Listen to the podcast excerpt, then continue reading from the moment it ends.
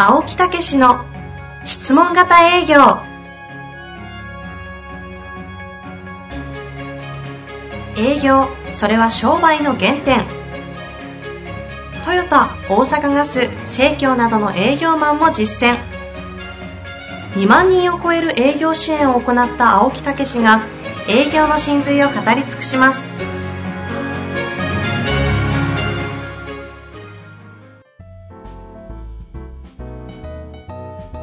こんにちは、遠藤和樹です。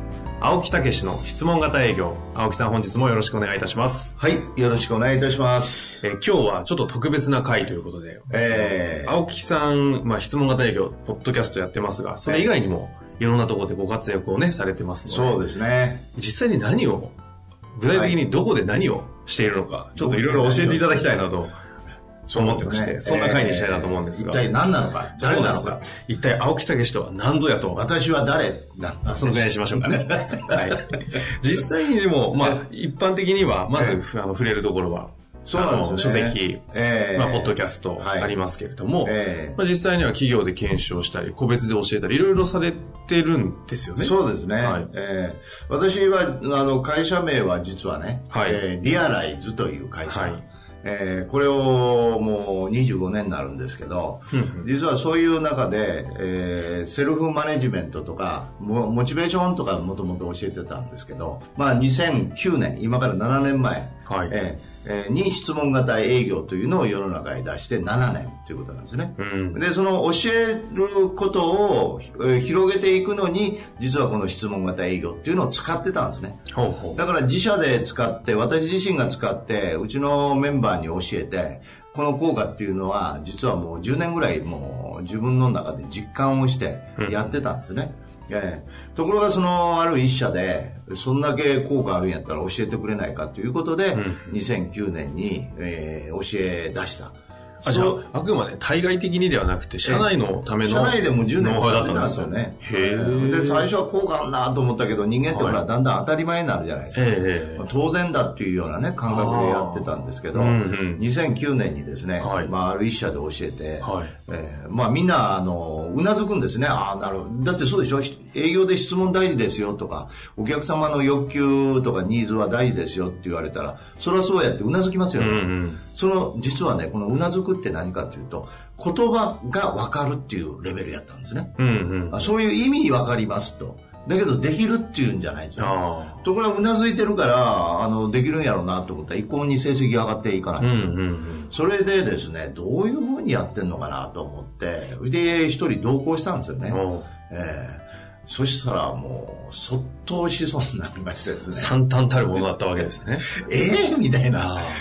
あんだけ教えてうなずいてたのがこれみたいな。うんうん。その時に初めて分かることと、こまあ、分かるも言葉が分かるってことですよね、うんできることはこんなにも違うのかと。そして世の中の営業ってこんな状況なのかと。あこんなレベルでこんなに苦しんでるのかっていうことが分かってですあ。ね、うん。湧き上がってきたんですね、私の中で。おう何かの使命を感じたわけですね。もう、これは世の中に伝えないかんと。あいうことで書いたのがビジネスリーダーの質問力と。あ。ああ、2009年ぐらいそうそうですか。実はこれね、もう湧き上がった状態で、白紙のとこへダーッと書いて、はじめ冊子でですね、はいえーもう3日間、3日間ぐらいでですね、80枚ぐらい書いたんですよ。書き上げて。すこごいですね。れはね、私はもう、普通は本ってね、あの、第1章、第2章、第3章はいと章決めして、項目決めして、それにすごい時間かけるんですよ。うんうん。全く何もなしで、ダーッ書いたんですよ。もう80ページはだいたい2万から3万字ぐらいあるんでね。結構ありますよね。ええそしたら章立てから項目立てが全部できてたんですよ。じゃあ無意識の中で頭の中にあったんですね。そうですね。それで、それをやっぱり本にしたいと思って、うん角川で、えーいろんなところに持ち込んだら、たまたま角川が、えー一つ枠が空いてて、えーで、じゃあ本にしますけど、1ヶ月で書けますかって普通書けないんですよ。ええ私、その前の本が1年かかりましたからね。ところがもう用意してましたから。だから4月に決まって、もう6月の初めには出したっていうね。出版？出版。2ヶ月後？2ヶ月後。むちゃくちゃなスケジュールですね。そうそうそうどんなにうまくいっても半年以上ですよ。そういうことですよ。だからそれで、だーっとそれが世の中に出だして、質問型営業になっていった。なるほど。だから、うちの今の仕事は質問型営業というのを教えてる個人や企業にね。うんこれが私どものメインの仕事にこの7年でなってきたと。あ、そうだったんですね。えで、具体的には教えてるっていうのは、どう、いろいろパターンがあるんですか？そうそう、あの、基本的には営業塾ということでですね、はい。個人、それから企業、うん。えーを4ヶ月のサイクルで、えー今、営業塾が、このポッドキャストなんかでも言ってますよね。はい。アプローチの話とか、プレゼンテーションの話とかね、ええはいクロージングの話とか、うん。それを順番にお役立ちの信念からアプローチ、アポイントアプローチ、プレゼン、クロージング、反論に対する答えというのを一つずつ順番に教えながらですね、それの、えー企業であればトークを作っていってあげるんですよ。やっぱりそれぞれによって違いますからね。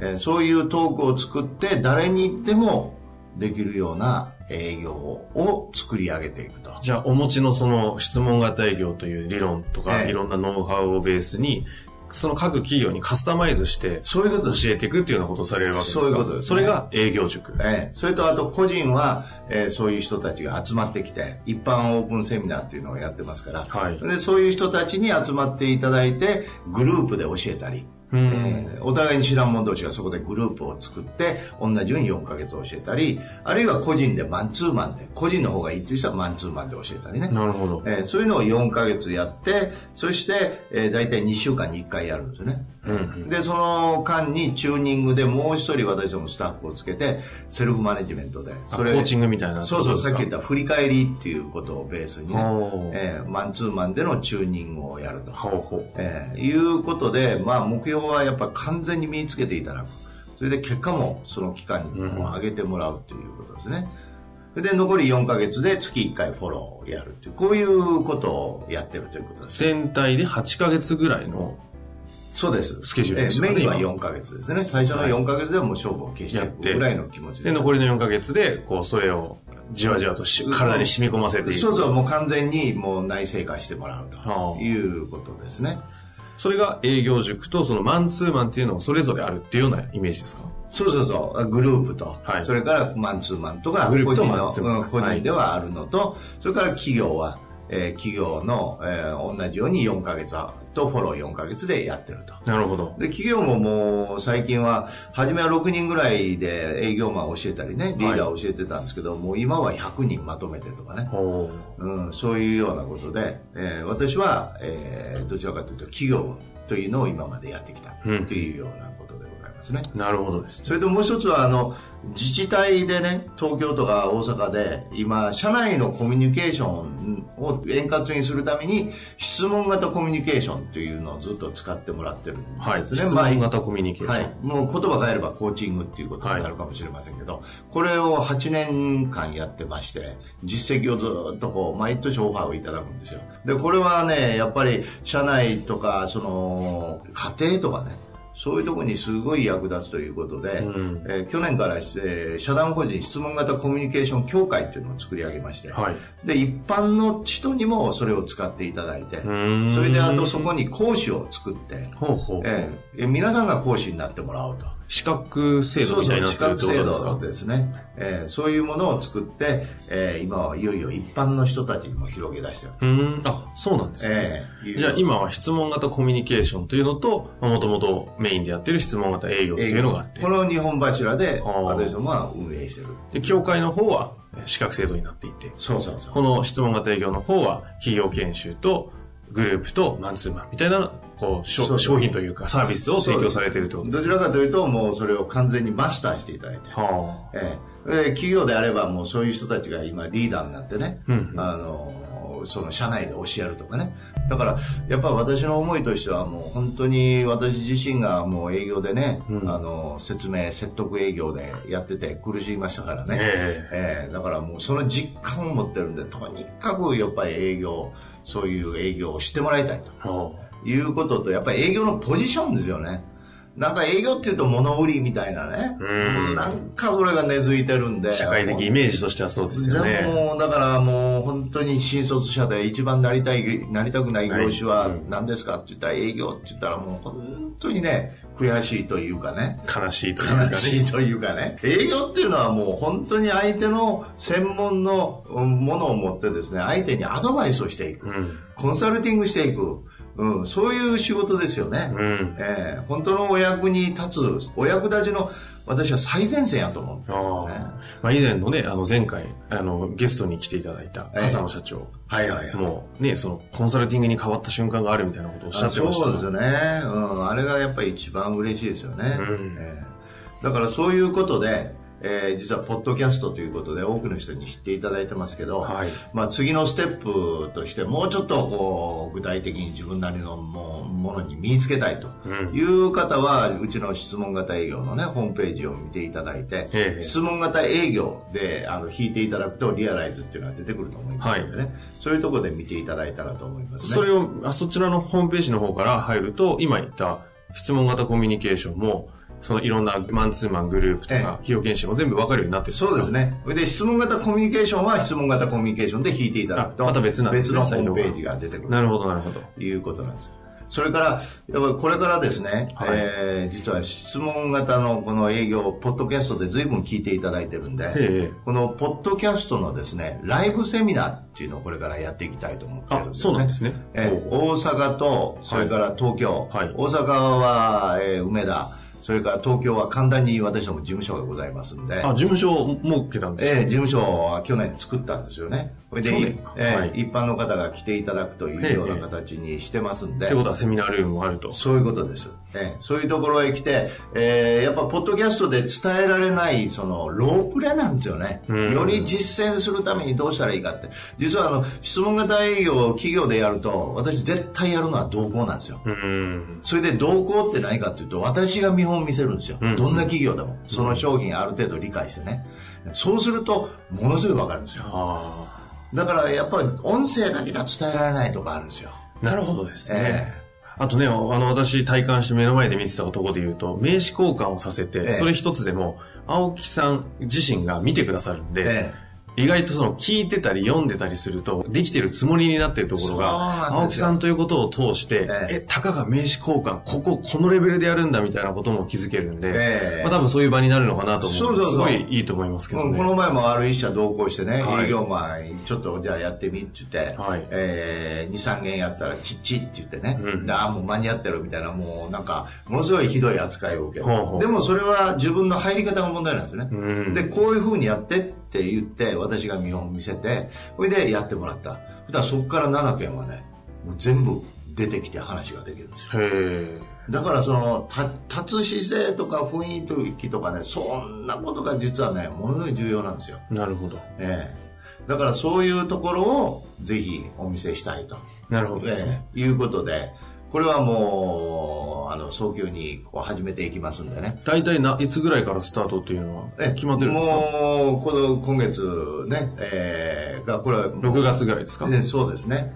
えーからもう毎月始めていこうと思うんでまずははい。それを入り口にしていただいてよりで実践したい方集まってきていただきたいですよね、それ1回限りでの参加というのもできるんですか？あできますだからあとそういう内容もホームページの中にも全部書いときますから。なるほど。ええ。とにかくそのポッドキャストで本当に感覚つかんだ人がもっとこう抜けていくという。あそういう応援を私どもの会社がしたいということなんですね。まあ、本当にポッドキャストだけでも抜けてる方がいっぱいいるんで、そうですね。ポッドキャストライブセミナーですか、ええ十分に本当に、てかそれだけで効果が出て、研修いらないんじゃないかなみたいな心配もありますが、まあまあ、あの、そさらにさらにという人がどんどんそういうところに入っていただいたら私はいいと思うんですね。大事なのはこういう考え方をやっぱり世の中に入れていきたい。なるほど。だから私どもは、あの、これ、CK プラットさんでお世話になって、こうポッドキャストっていうのをね、去年出すようになりましたけど、コミュニケーション部門、営業部門っていうのを担当です。なるほどで。当然ですね、今度はマーケティングを知りたいっていうことになりますよね。はいそうするとやっぱり、すごい人がいるじゃないですか、石原あ、明さん。この間ゲストで出させていただいた。ええはい。石原さんは私もう本当に長年ね、もう27、8年の友達ですけど、うんうん立ち位置が全然違いますからね。なるほどですだからマーケティングについては、フフォーステップマーケティングとか、石原さんのところで、えー学んでいただきたいし、ええそれからあと、資質の問題、考え方の問題。これは、秋山城さん。あ、経営者のマインドのところですね。そうです、マインドの。はいこれはもう秋山城さんのね、自分の可能性を解放するセルフコーチングですね。これはなかなか深いですよね。なかなか深すぎて、あのかかなりマニアックなポッドキャストですけれども。私、ジョーさんだったらいつも質問するんですよ。逆質問ですか？そう質問の応酬ですね。そうそうそうそう。で、気づくこといっぱいありましたね。なるほど。それからあとマネジメント、組織マネジメントってこれはもうやっぱり井上さん。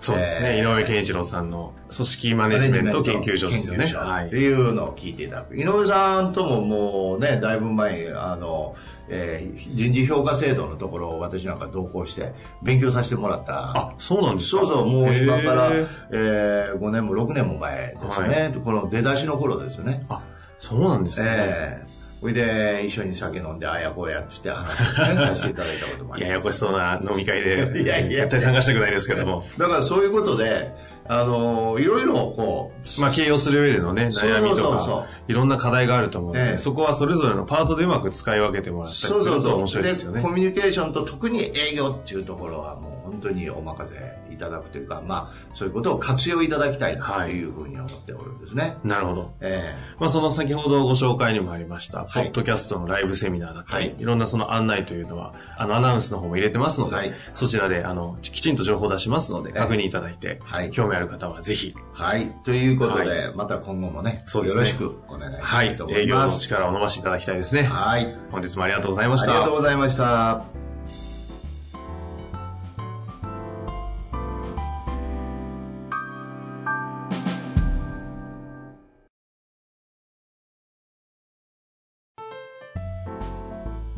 本日の番組はいかがでしたか？番組では青木武氏への質問を受け付けております。ウェブ検索で「質問型営業」と入力し検索結果に出てくるオフィシャルウェブサイトにアクセス。その中のポッドキャストのバナーから質問フォームにご入力ください。たくさんのご応募お待ちしております。